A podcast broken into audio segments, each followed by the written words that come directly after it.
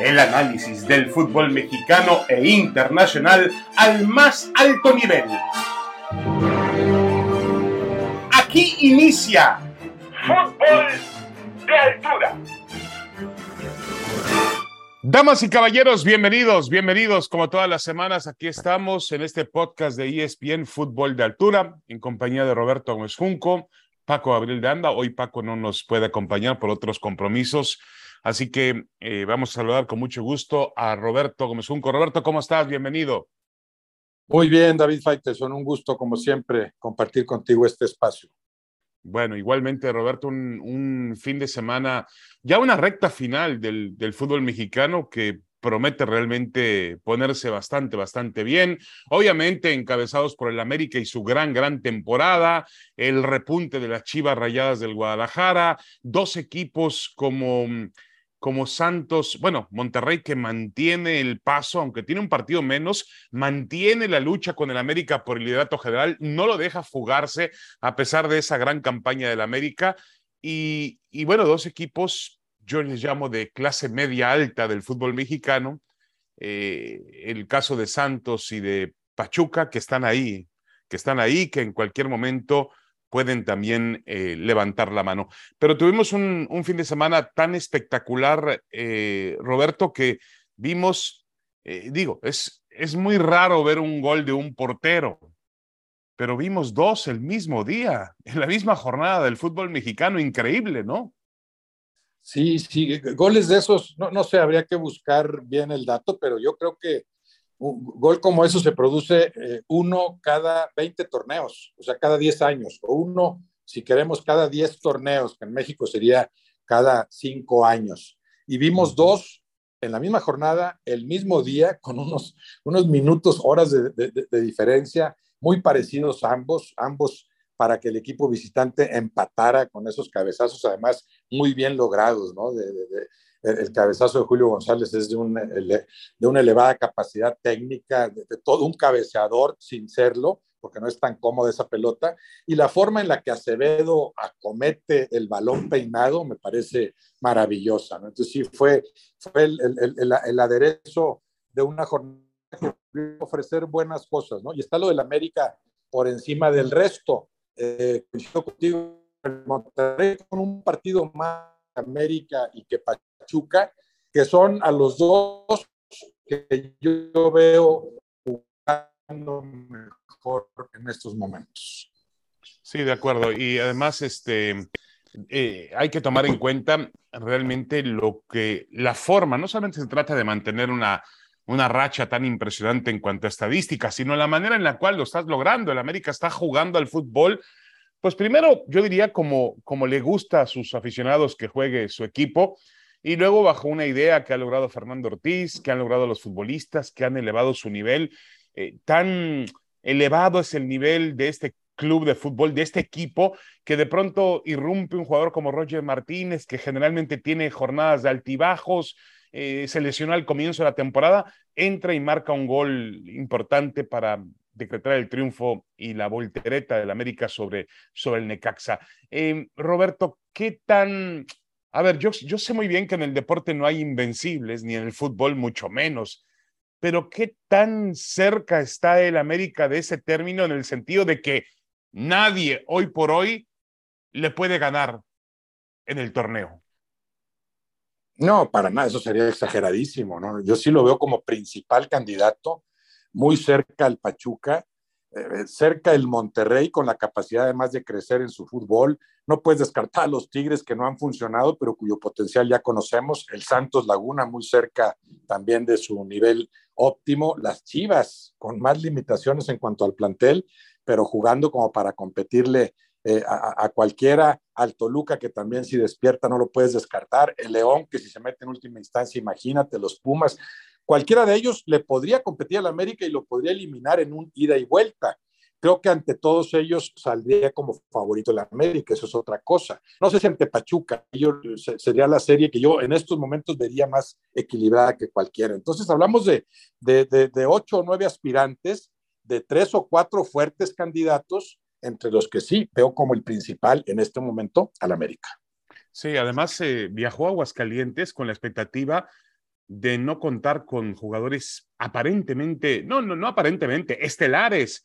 El caso de Guillermo Ochoa, el caso de, de, de eh, jugadores que realmente eh, pueden marcar diferencia eh, con el conjunto y, y, realmente el América no lo resintió. Es decir, lo que ha logrado Fernando Ortiz realmente es, es increíble, pero yo siempre no me canso de repetirlo, la América no ha ganado nada todavía, puede tener un torneo maravilloso, eh, obviamente puede encabezar a la liga, puede ser supremo sobre los demás, puede mostrar una gran calidad y una, y una gran armonía de fútbol en la cancha, pero sin el título no es, no, no, no, no, no se puede rubricar la gran temporada de la América. Eh, lo que sí habría que establecer que hoy es el candidato número uno, pero, pero Roberto, ¿qué distancia le ponemos al Monterrey? Yo entiendo muy bien lo que tú dices. Es decir, en una, en una eliminatoria ida y vuelta, el Monterrey, el Pachuca, quizás hasta el Santos, los Tigres realmente no han mostrado grandes condiciones en, en las últimas presentaciones. El Toluca se ha caído. Ahí viene el Guadalajara, es verdad.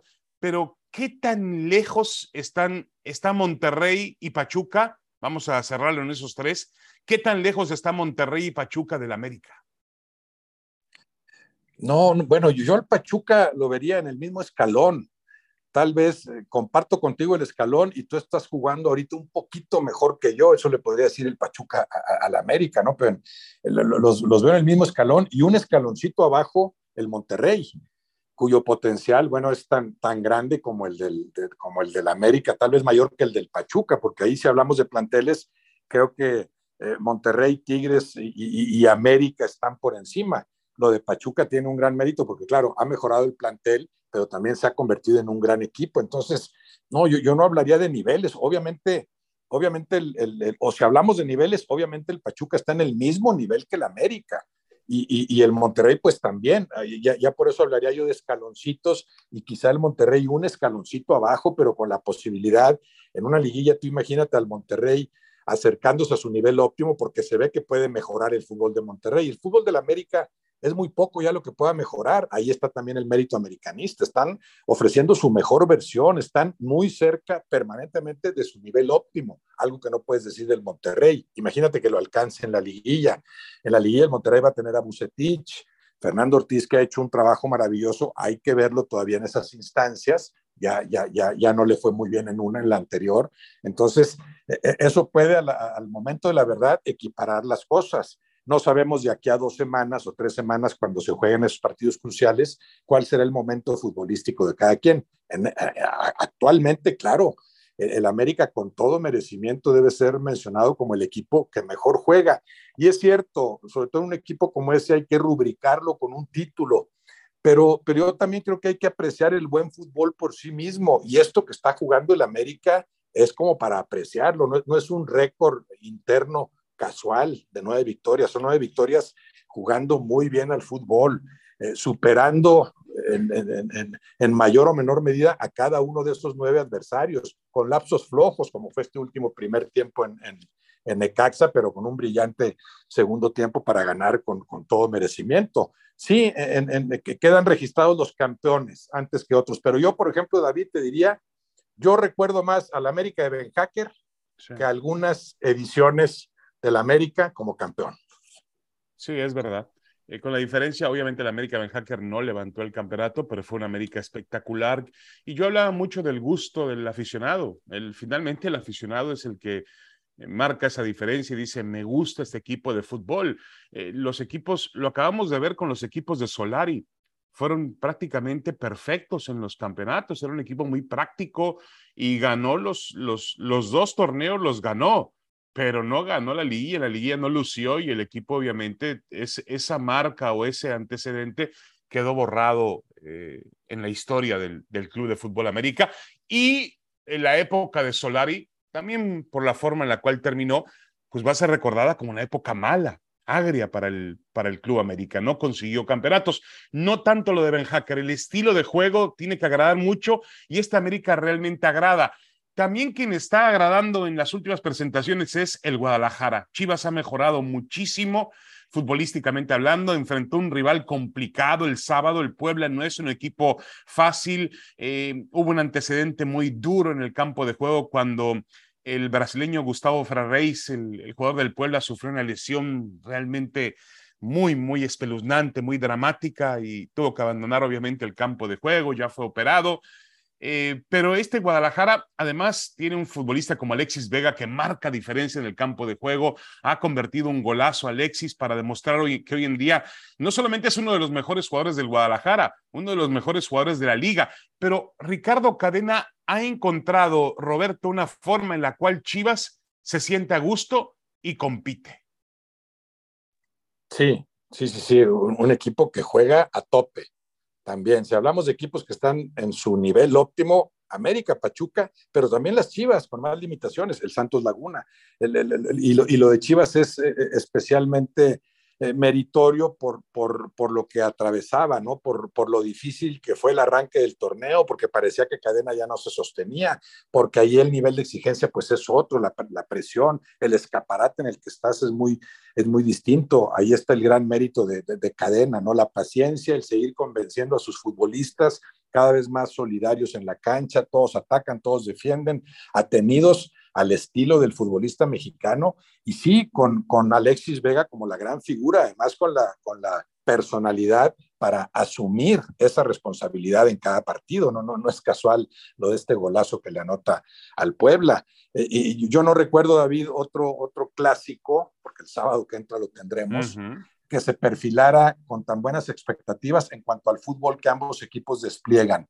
A veces han llegado los dos en la parte alta, normalmente llega uno arriba y el otro abajo, uno que es protagonista y el otro que no alcanza a hacerlo. Yo no recuerdo una edición del clásico que por lo menos en teoría se presentara con los dos equipos jugando tan bien. Claro, mayor el potencial americanista, eso es indudable, y saldrá como favorito a ese partido en la cancha del Estadio Azteca pero no sería la sorpresa del año que las Chivas le ganaran al América en su cancha. No, por, por cómo ha mejorado el Guadalajara, indudablemente. Hace, hace quizá algunas semanas o un, un mes o, un mes y medio pensábamos que este Chivas o creíamos que este Chivas no tenía forma de, de competir, pero lo ha encontrado muy bien eh, Ricardo Cadena, basado en un gran orden defensivo. Tiene un, un orden defensivo que empieza por, por el portero Miguel Jiménez, que ha tenido una temporada extraordinaria.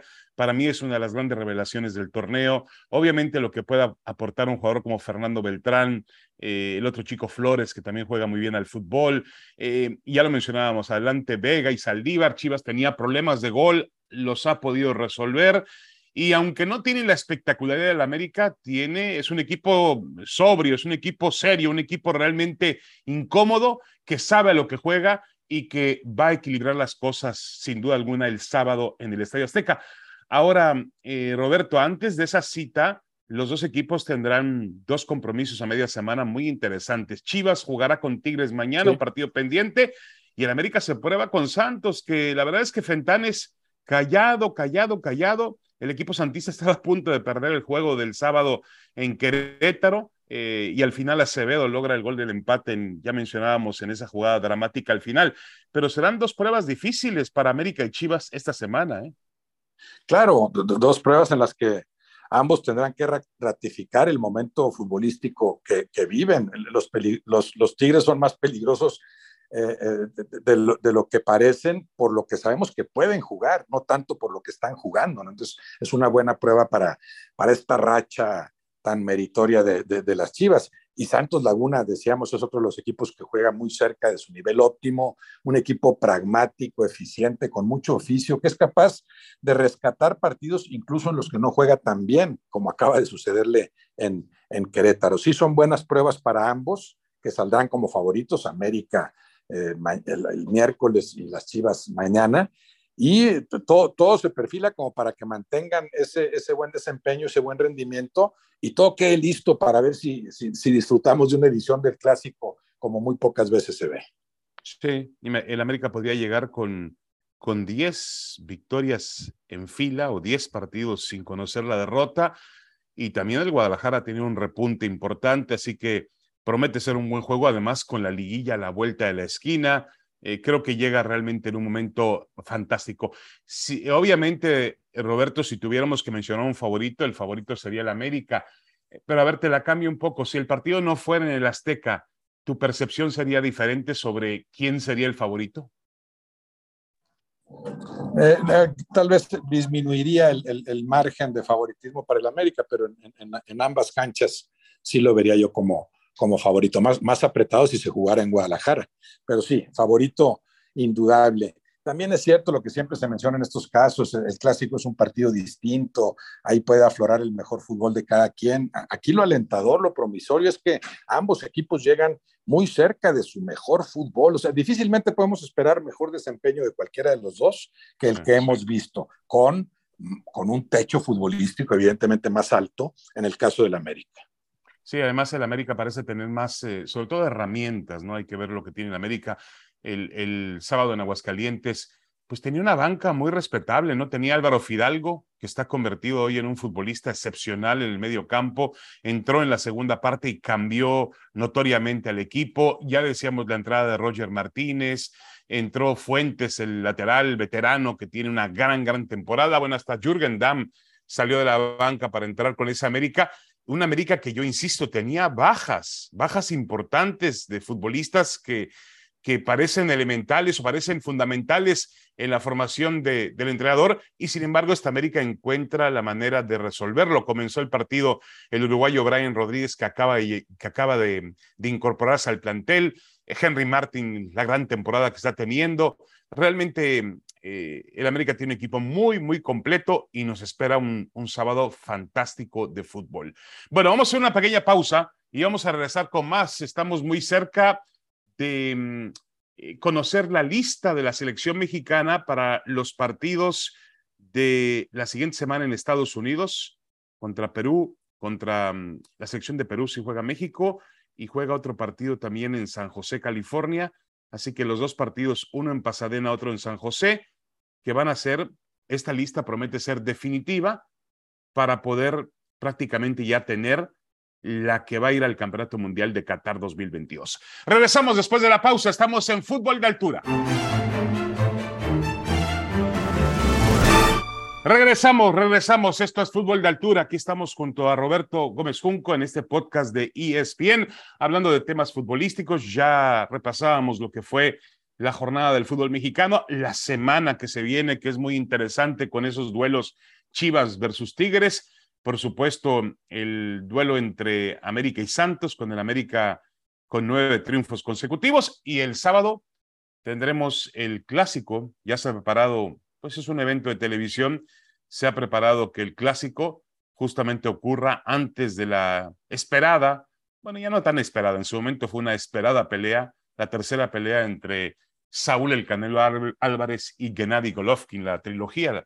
Si la pelea llega a ser un 30, 40% igual que los que fueron las dos primeras, pues va a ser un buen espectáculo. Así que la televisión seguramente nos va a dar un, sábado muy interesante, primero con el América Chivas y después con el Canelo contra Golovkin.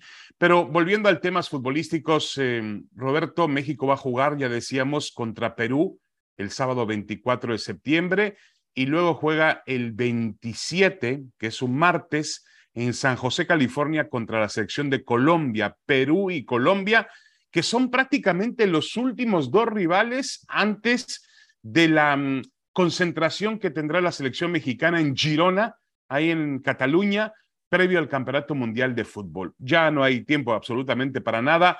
Roberto, ¿tú esperas una, una gran sorpresa entendiendo que, que Martino no es de grandes sorpresas en cuanto a la convocatoria para estos dos partidos? No, no, no espero grandes sorpresas, eh, porque este último tramo lo que se ha percibido es que está pensando cuáles son los dos o tres o cuatro o cinco lugares pendientes en la lista, en la convocatoria, pero ah, según parece, lo que es su equipo titular lo moverá poco, ¿no? Ya es muy, ya es escaso el margen de maniobra de aquí a, a, a, Qatar, ya no hay mucho que hacer en cuanto a encontrar el dominio de una forma de jugar, las herramientas colectivas que, tanto han faltado en este equipo desde hace año y medio, ¿no? Evidentemente a, la baja por distintos motivos. La, única eh, esperanza eh, quedaría en que por lo menos Martino sea capaz, al momento de la verdad, de poner a los mejores. y ni siquiera creo que los aficionados mexicanos puedan estar muy optimistas en ese sentido. O sea, no ha funcionado el equipo, pero si ahorita Martino ya estuviera pensando, tiene que ser titular Alexis Vega, Sendeja no lo descarto como titular, ya no digamos, voy, voy a solucionar lo de Javier Hernández, voy a hablar con, con, con Carlos Vela, eh, voy a revisar a los futbolistas que en este momento realmente estén mejor, no respetando, entre comillas, tanto el lugar de jugadores que creo que, que no han sabido sostenerse en él, ¿no? Entonces, yo no veo que haya muchos movimientos, ojalá sí, ojalá Martino estuviera pensando, oye, pues Beltrán me podría servir a veces en la contención, o Aldo Rocha, Sendejas y Alexis Vega, como ya decía, eh, más adelante voy a establecer una verdadera competencia interna que me llevara a meter a los mejores. Si ante Polonia tú metes realmente a los 11 mejores, claro, de acuerdo a la percepción de cada quien, sí las expectativas que no son muy halagüeñas podrían crecer un poco.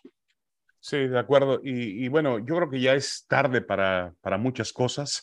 Yo creo que el tema de Chicharito está agotado, el tema de Vela está agotado. Creo que también se ha complicado lamentablemente la convocatoria de Alejandro Sendejas. Está en un gran momento con el América, pero ya hubo un malentendido por ahí. Creo que también Martino se equivocó al apresurarse y hacerlo público porque según cuentan, el, tema de que cuando le dijeron las cendejas, pues subieron con un papel con él el autobús de la América a decirle que tenía que firmar ahí para jugar con la selección mexicana y renunciar a sus derechos de jugar con la selección de Estados Unidos. Las cosas no se hacen así. Eh, y Martino además lo expuso públicamente de que eh, a la selección nadie va con chantajes. Eh, yo creo que, que está mal, me extraña de Martino, que es un hombre con muchísima experiencia, que haya adoptado esa, esa condición para, para abordar este tema. Pero a, mí me parece que mm, eh, hoy en día hay una gran polémica, eh, Roberto, con respecto a los delanteros que va a llevar al Mundial.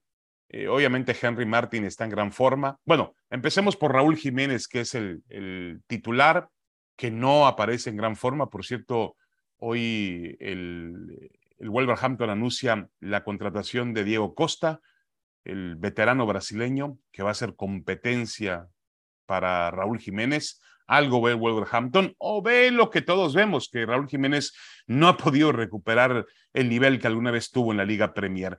Pero está Raúl Jiménez, que ha sido titular eh, indiscutible para Gerardo Martino. Está obviamente Henry Martin, que está llevando una gran temporada con el América en, en la liga está Santi Jiménez, que sigue marcando goles, ¿eh? con toda la polémica que originó en la Europa League, donde cobró un penalti que aparentemente no le correspondía, que provocó la molestia de su capitán y del vestidor, pues sigue haciendo goles Santi Jiménez y eso es muy sano para un goleador y que además lleva muy poco tiempo en territorio europeo.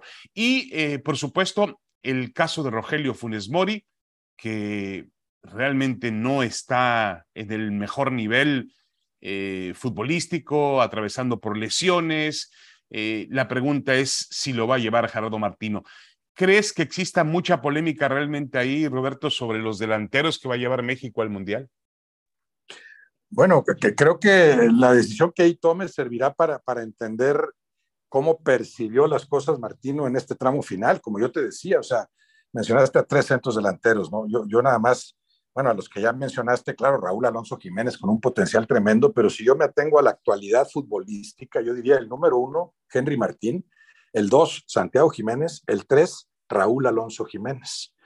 Yo no veo eh, bajo, esos, bajo esos criterios cómo convoques a Funes Mori. Ya convocar tres centros delanteros en una lista de veintitantos jugadores, ya son muchos, porque normalmente son dos por posición, un portero extra, eso ya te da 23 jugadores, ¿no? Vamos a suponer que tres centros delanteros, cuatro centros delanteros, pues me parecería excesivo. Y no veo bajo qué criterio, cómo sustentarías en este momento una convocatoria para Funes Mori, porque no puedes decir, bueno, es que lo conozco y tiene un potencial enorme y aunque no ha jugado y a ver cómo sale de su lesión, yo confío en él y me lo llevo.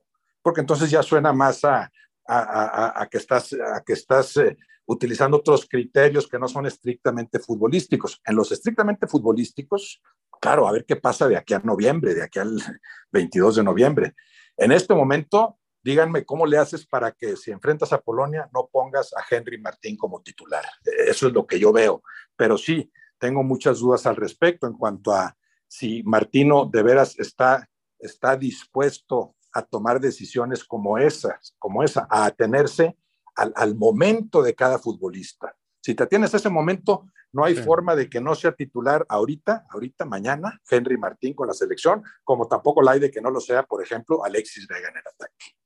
No, de acuerdo. Lo único, la única condición aquí, Roberto, es que tanto Raúl Jiménez, eh, aunque no lo está haciendo, obviamente, con los resultados esperados, y Santi Jiménez, que sí lo está haciendo con resultados esperados, juegan, digo aparentemente, no, no, no aparentemente, juegan definitivamente en otro nivel del juego y que a lo mejor tienes que darle entonces el lugar que merecen por haber escalado de nivel.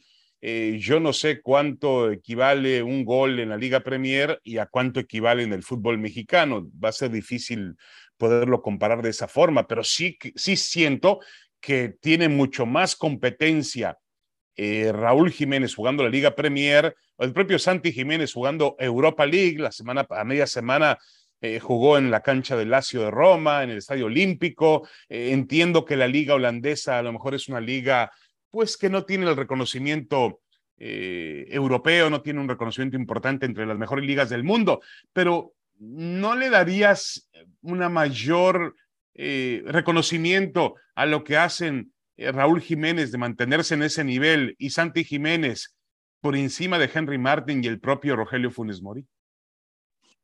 Eh, consideraría ese factor, por supuesto. Yo no digo que vayas a meter al que está, metiendo más goles, no, no, es al que está jugando mejor y también consideras contra quién estás jugando y en qué liga.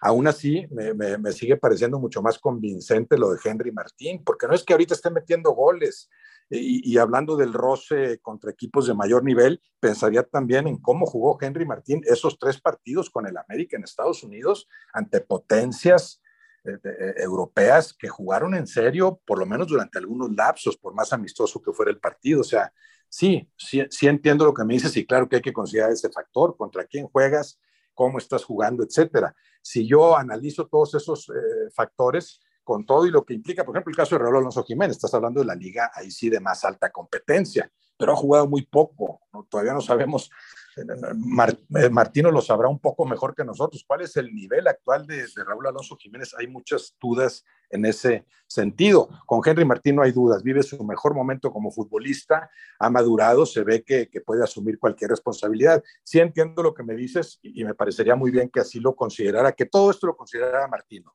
pero bajo ningún argumento, bajo ningún criterio, por más cosas que considere, vuelvo a lo mismo, habría como, por ejemplo, convocar a Rogelio Funes Mori en estos momentos.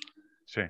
Por cierto, ya sobre los temas de, Carlos Vela, eh, Chicharito Hernández ha dicho que él está listo y que va a estar listo hasta el último momento, hasta que se agote la esperanza de ser llamado al Mundial. Yo realmente lo veo muy complejo, muy difícil, tendría que ser una gran, gran sorpresa no pienso que vaya a ocurrir. Y el caso de Carlos Vela, en declaraciones en la prensa en Los, en los Ángeles, ha dicho que, que cuando uno cierra una etapa, se acabó esa etapa y que él no tiene la ilusión más de representar a México en un campeonato mundial de fútbol. Y punto. Y yo creo que hay que respetar sus palabras, Roberto. Simplemente eh, bueno, hasta me parece sincero, no va a perder el tiempo ni le va a quitar el puesto absolutamente a nadie. No quiere y punto. Y cuando no quieres, pues no te pueden llevar por la fuerza, Roberto. Ah, no, no, claro, claro. Y, a mí me parece también legítima esa decisión. Tiene todo el derecho a hacerlo. Lo, lo que yo preguntaría nada más es si se hizo lo necesario, si se hizo lo procedente. Y en este caso tiene que partir del director técnico habló a fondo Gerardo Martino con Vela, trató de convencerlo, o nada más se quedó con esto de que, bueno, tiene derecho a renunciar y ya. Porque esa es labor del director técnico. Fuiste con Carlos Vela, platicaste a fondo y trataste de convencerlo, le esgrimiste argumentos que pudieran hacerlo cambiar de parecer o no. Si ya lo hiciste, bueno, ya te quedas tranquilo, es decisión del jugador y ya. Ahí me da la impresión de que no fue así, por más legítima que sea esa decisión que toma Carlos Vela, que, que, tal vez que tal vez siga siendo el mejor atacante en la actualidad del fútbol mexicano. Sí, sí, sí. Bueno, obviamente, y un, futbolista que, que, obviamente marca diferencia en el campo de juego. Eh, ya había tomado una decisión así, Roberto, en el 2014, ¿no? Cuando el Mundial fue en Brasil. Decidió no ir al Mundial a pesar de, que obviamente tendría un nivel también excepcional Eh, claro, había un antecedente por ahí con un tema en el que él no estuvo de acuerdo en, cuanto a disciplina eh, y finalmente regresó al Mundial en el 2018. Eh, ahora decidió no jugarlo y yo creo que México tiene que entender, sí, que Vela es una decisión de Vela y que tiene todo el derecho de hacerlo. Eh, entiendo muy bien que la responsabilidad es de Martino de tratar de convencer a un futbolista de que pueda subirse a la aventura de un campeonato mundial. Pero a mí la verdad es que me decepciona mucho cuando un jugador de fútbol no quiere jugar un mundial, digo yo, Dios mío, se supone que en tu profesión tú quieres jugar al máximo nivel posible y, y el mundial es el mejor escenario para hacerlo. Vela no quiere y, punto, no pasa absolutamente nada. Bueno, ya nos vamos, Roberto. Ya hablaremos la próxima semana de lo que dejó el clásico, que ya decías tú que llega con gran expectativa, y por supuesto del inicio de la fecha FIFA y los partidos de México contra Perú y contra Colombia, a muy pocos días ya del Campeonato Mundial de Qatar 2022. Roberto, un abrazo. Gracias, saludos. A ti, David Faitelson, igualmente un abrazo. Muchas gracias. Esto fue Fútbol de Altura los esperamos la próxima semana. Esto fue Fútbol de Altura. El análisis del fútbol mexicano e internacional al más alto nivel